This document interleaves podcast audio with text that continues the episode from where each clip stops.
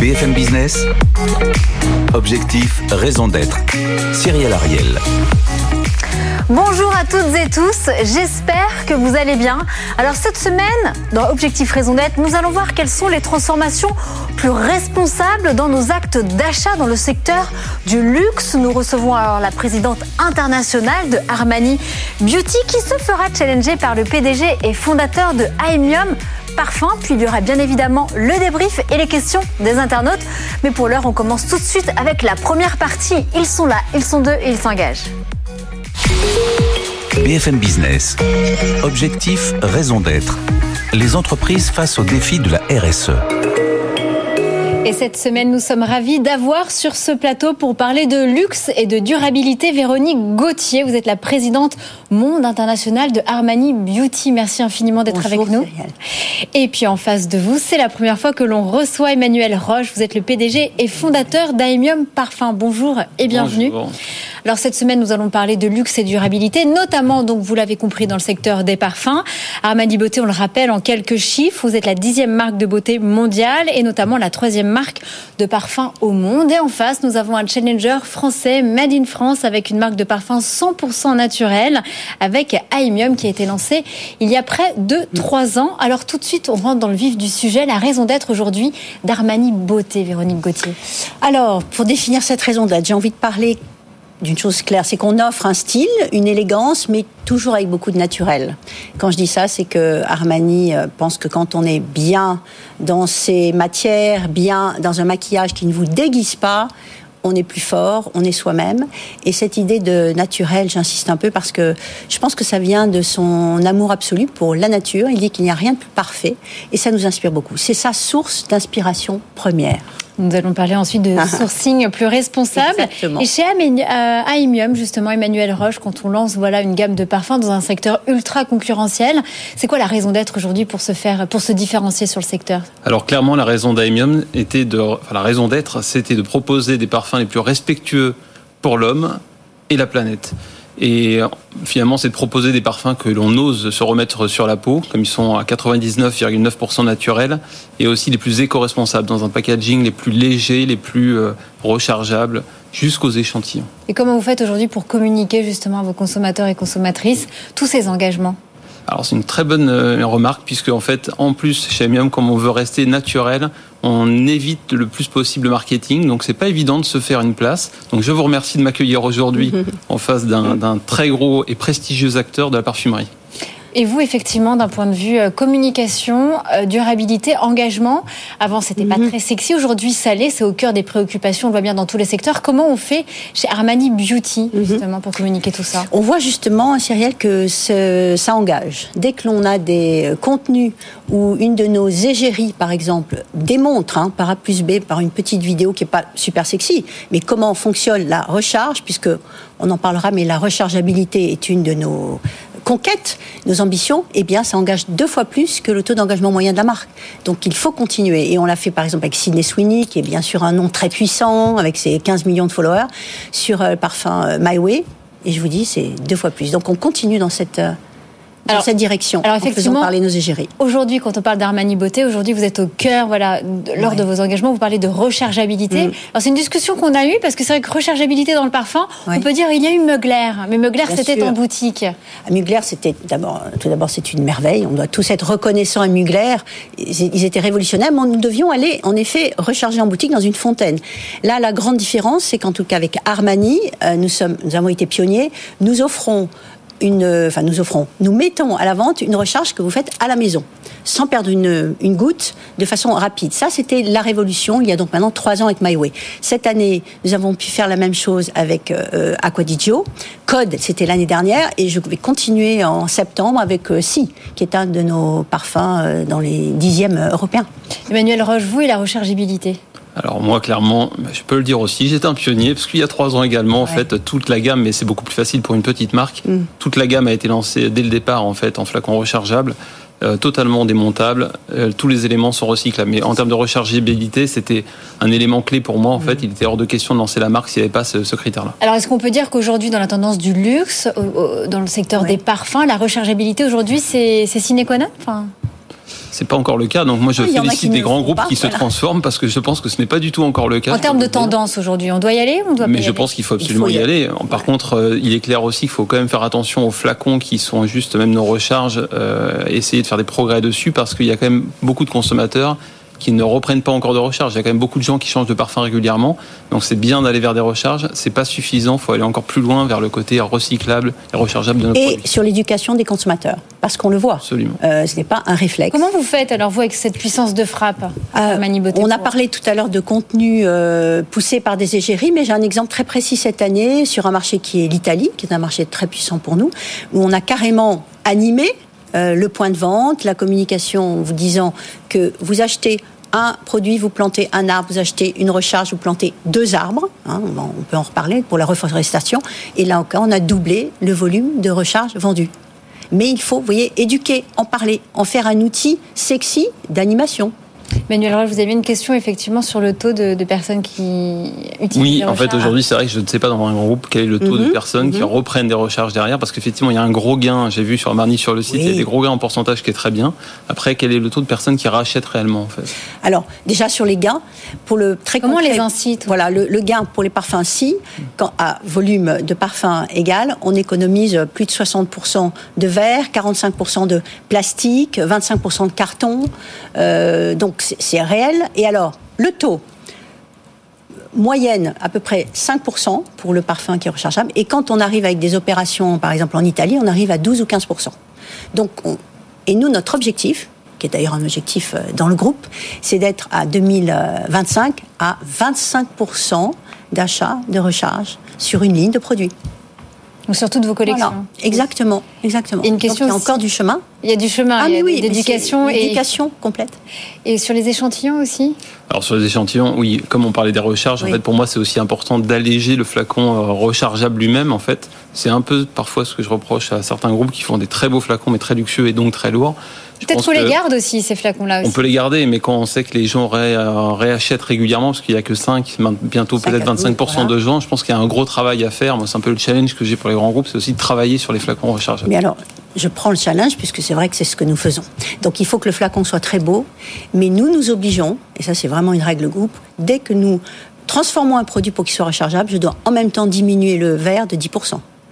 Et c'est vrai que ça ne se voit pas tellement en perception. Donc vous imaginez si on faisait tout ça, donc c'est aussi une, une hygiène, c'est un ratio que nous suivons. Et un autre ratio, par exemple, c'est qu'en 2022, 100% des produits que nous avons mis sur le marché étaient conçus de façon à améliorer notre empreinte sociale ou environnementale. C'est également un, ratio que nous suivons. Est-ce que ça veut dire qu'à chaque fois, vous, diminuez, donc on parle de code, on parle de si, vous diminuez à chaque fois le flacon enfin, le, flacon, il y a le plastique, le poids. On nous suivons chez L'Oréal le ratio poids-formule.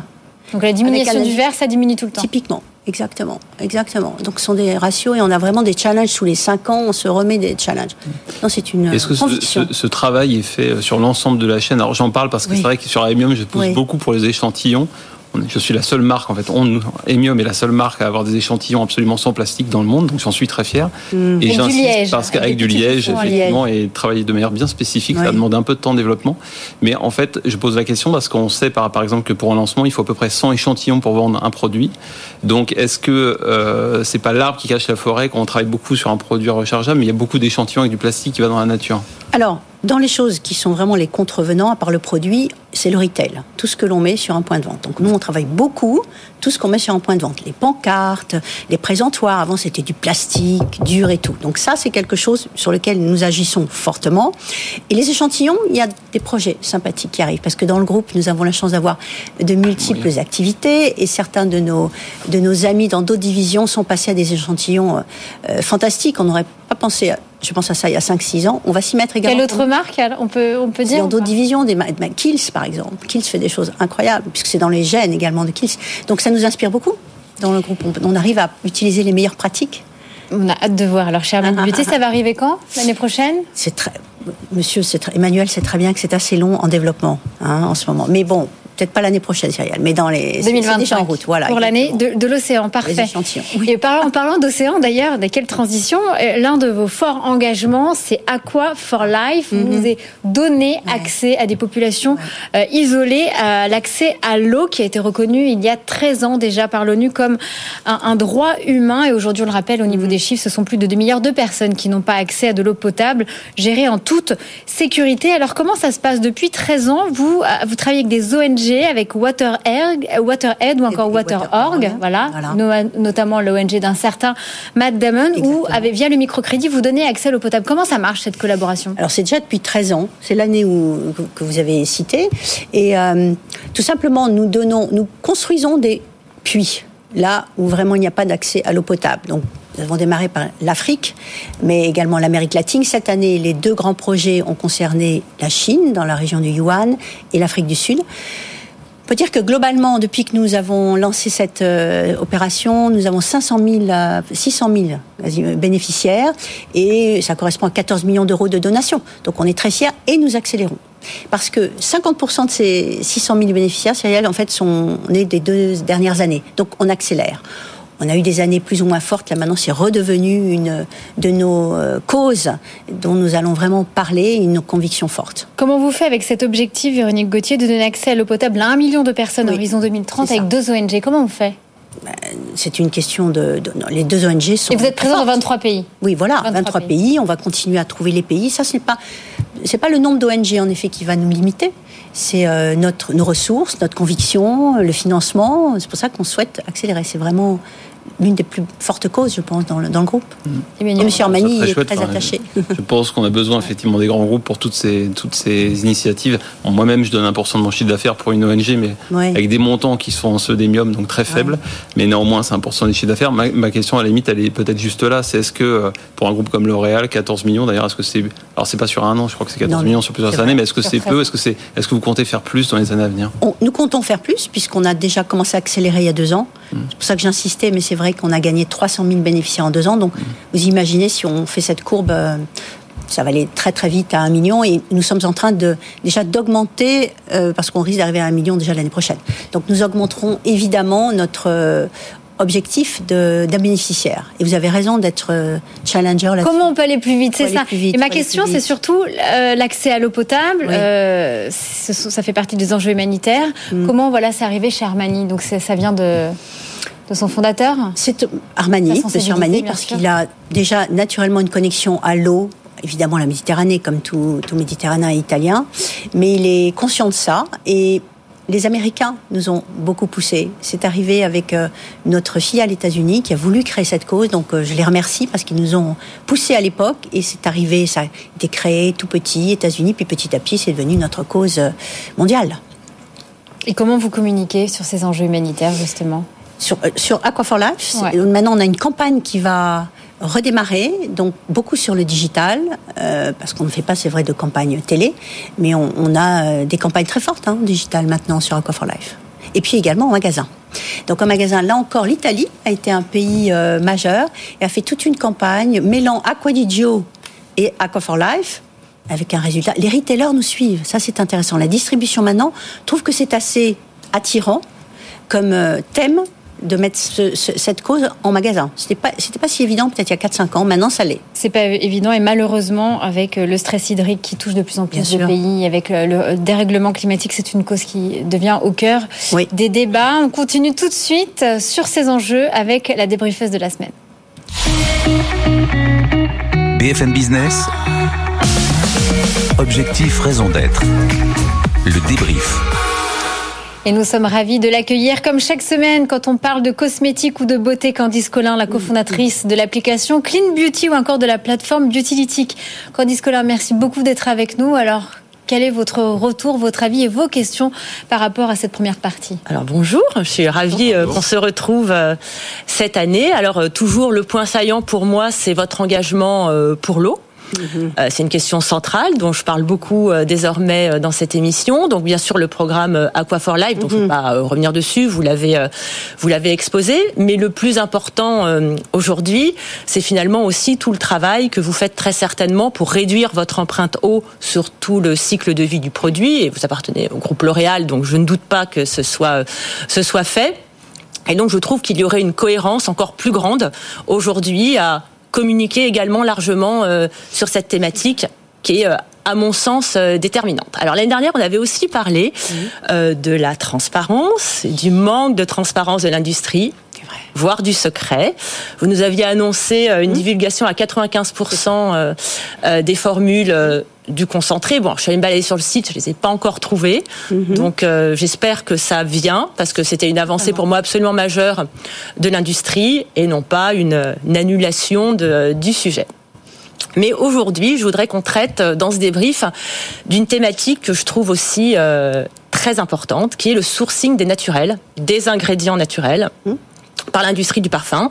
C'est votre richesse, même si vous utilisez beaucoup de, synthèse. Mhm. L'ingrédient naturel est clé euh, et il est soumis à des aléas à la fois climatiques et géopolitiques qui mhm. sont très importants. Mhm. Alors euh, en 2008, grosse crise du patchouli euh, en Indonésie, les producteurs s'étaient retirés de la culture parce qu'ils s'y retrouvaient pas, arrivent des pluies torrentielles et là l'industrie manque de patchouli et va mettre deux ans à s'en remettre. Donc face au réchauffement qui arrive, on peut imaginer que ces risques géopolitiques et climatiques ne vont faire qu'exploser. Mhm. Donc mes deux questions vont porter sur cette thématique. En tout cas la première, comment est-ce qu'aujourd'hui, quelle est votre stratégie dans le sourcing de ces naturels pour pallier à ce, à ce sujet et pouvoir assurer la pérennité à la fois du patrimoine mais aussi des développements futurs?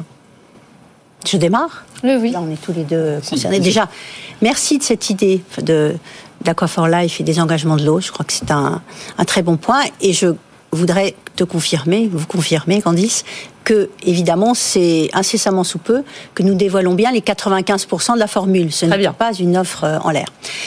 Alors, c'est intéressant ce point sur les naturels parce que en fait notre obsession dans le groupe, c'est de préserver la biodiversité. Euh, compte tenu de l'état de la, planète, de la disparition des zones humides. Enfin, je vous la fais pas. Enfin, vous, le savez encore mieux que, nous, euh, Candice. Donc, la préservation de la biodiversité, ça passe par notre engagement de 95% à 2030, 95% hein, de tous nos ingrédients qui seront biosourcés, c'est-à-dire qui viendront d'une source végétale durable ou de minéraux abondants. C'est-à-dire qu'on ne veut pas épuiser du tout la planète avec des naturels. Donc ça, c'est déjà, je pense, l'une de nos convictions. Et l'on n'oppose pas, euh, en effet, euh, chimie naturelle. On pourra tout à l'heure parler de ça avec euh, avec Emmanuel.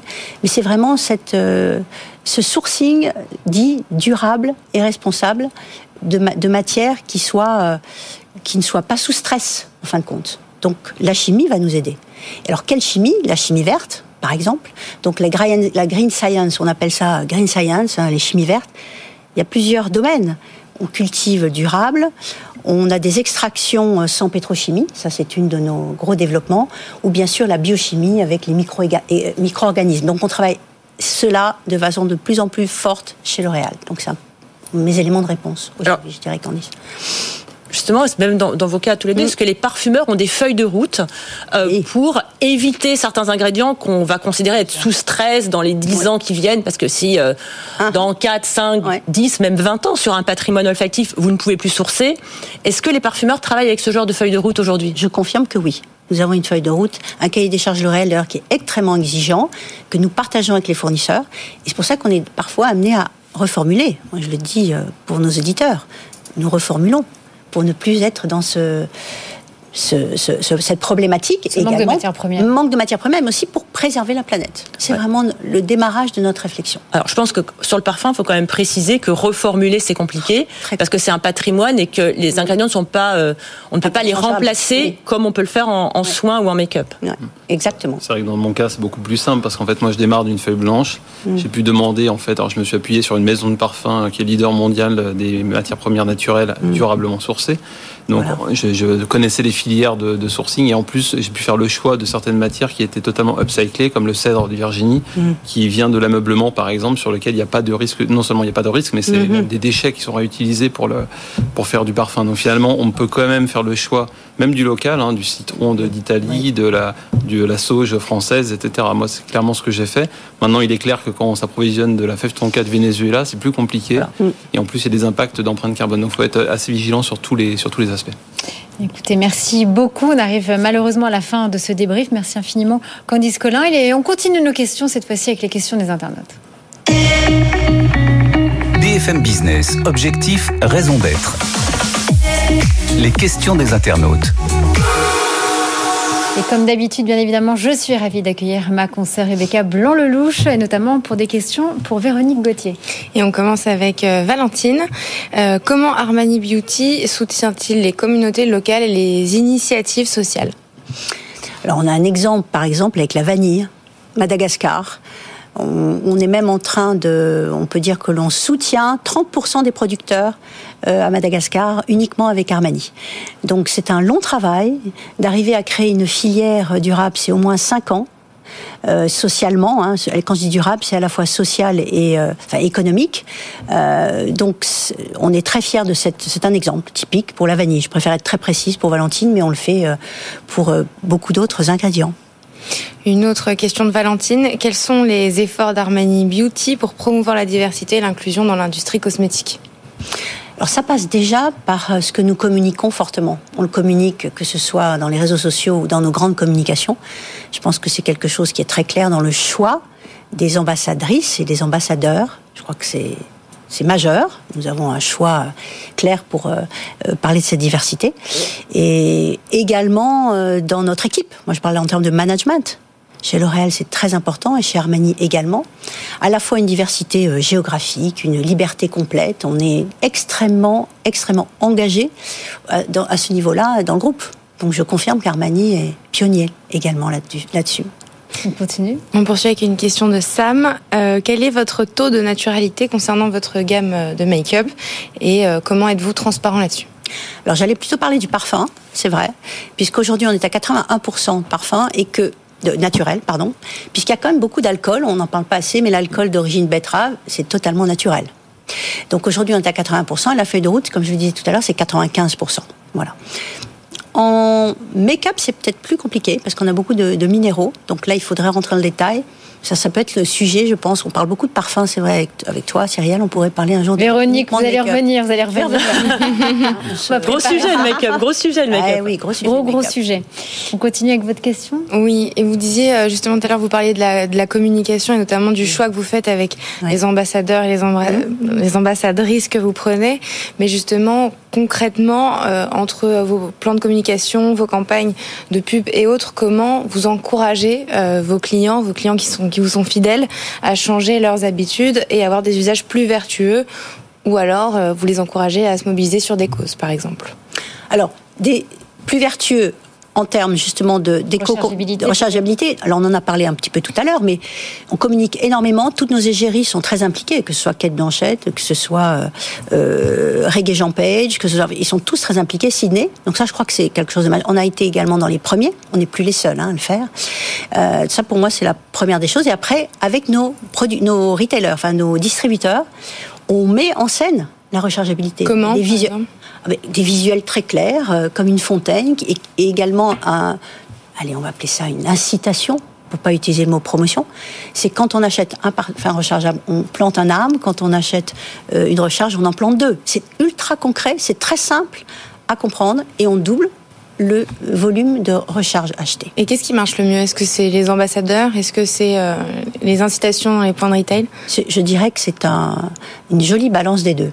Parce que si vous ne faites que du retail, ça pourrait être senti comme uniquement intéressé comme une promotion. Mhm. Quand on fait parler quelqu'un comme Sydney ou comme Kate qui sont très impliqués, vous devenez aspirationnel. Donc il faut absolument jouer sur les deux. La communication aspirationnelle et le concret dans les points de vente. dernière question euh, comment vous allez faire pour réduire l'empreinte carbone euh, au festival de Mostra? Ah, pour la sixième Quelles sont les initiatives concrètes?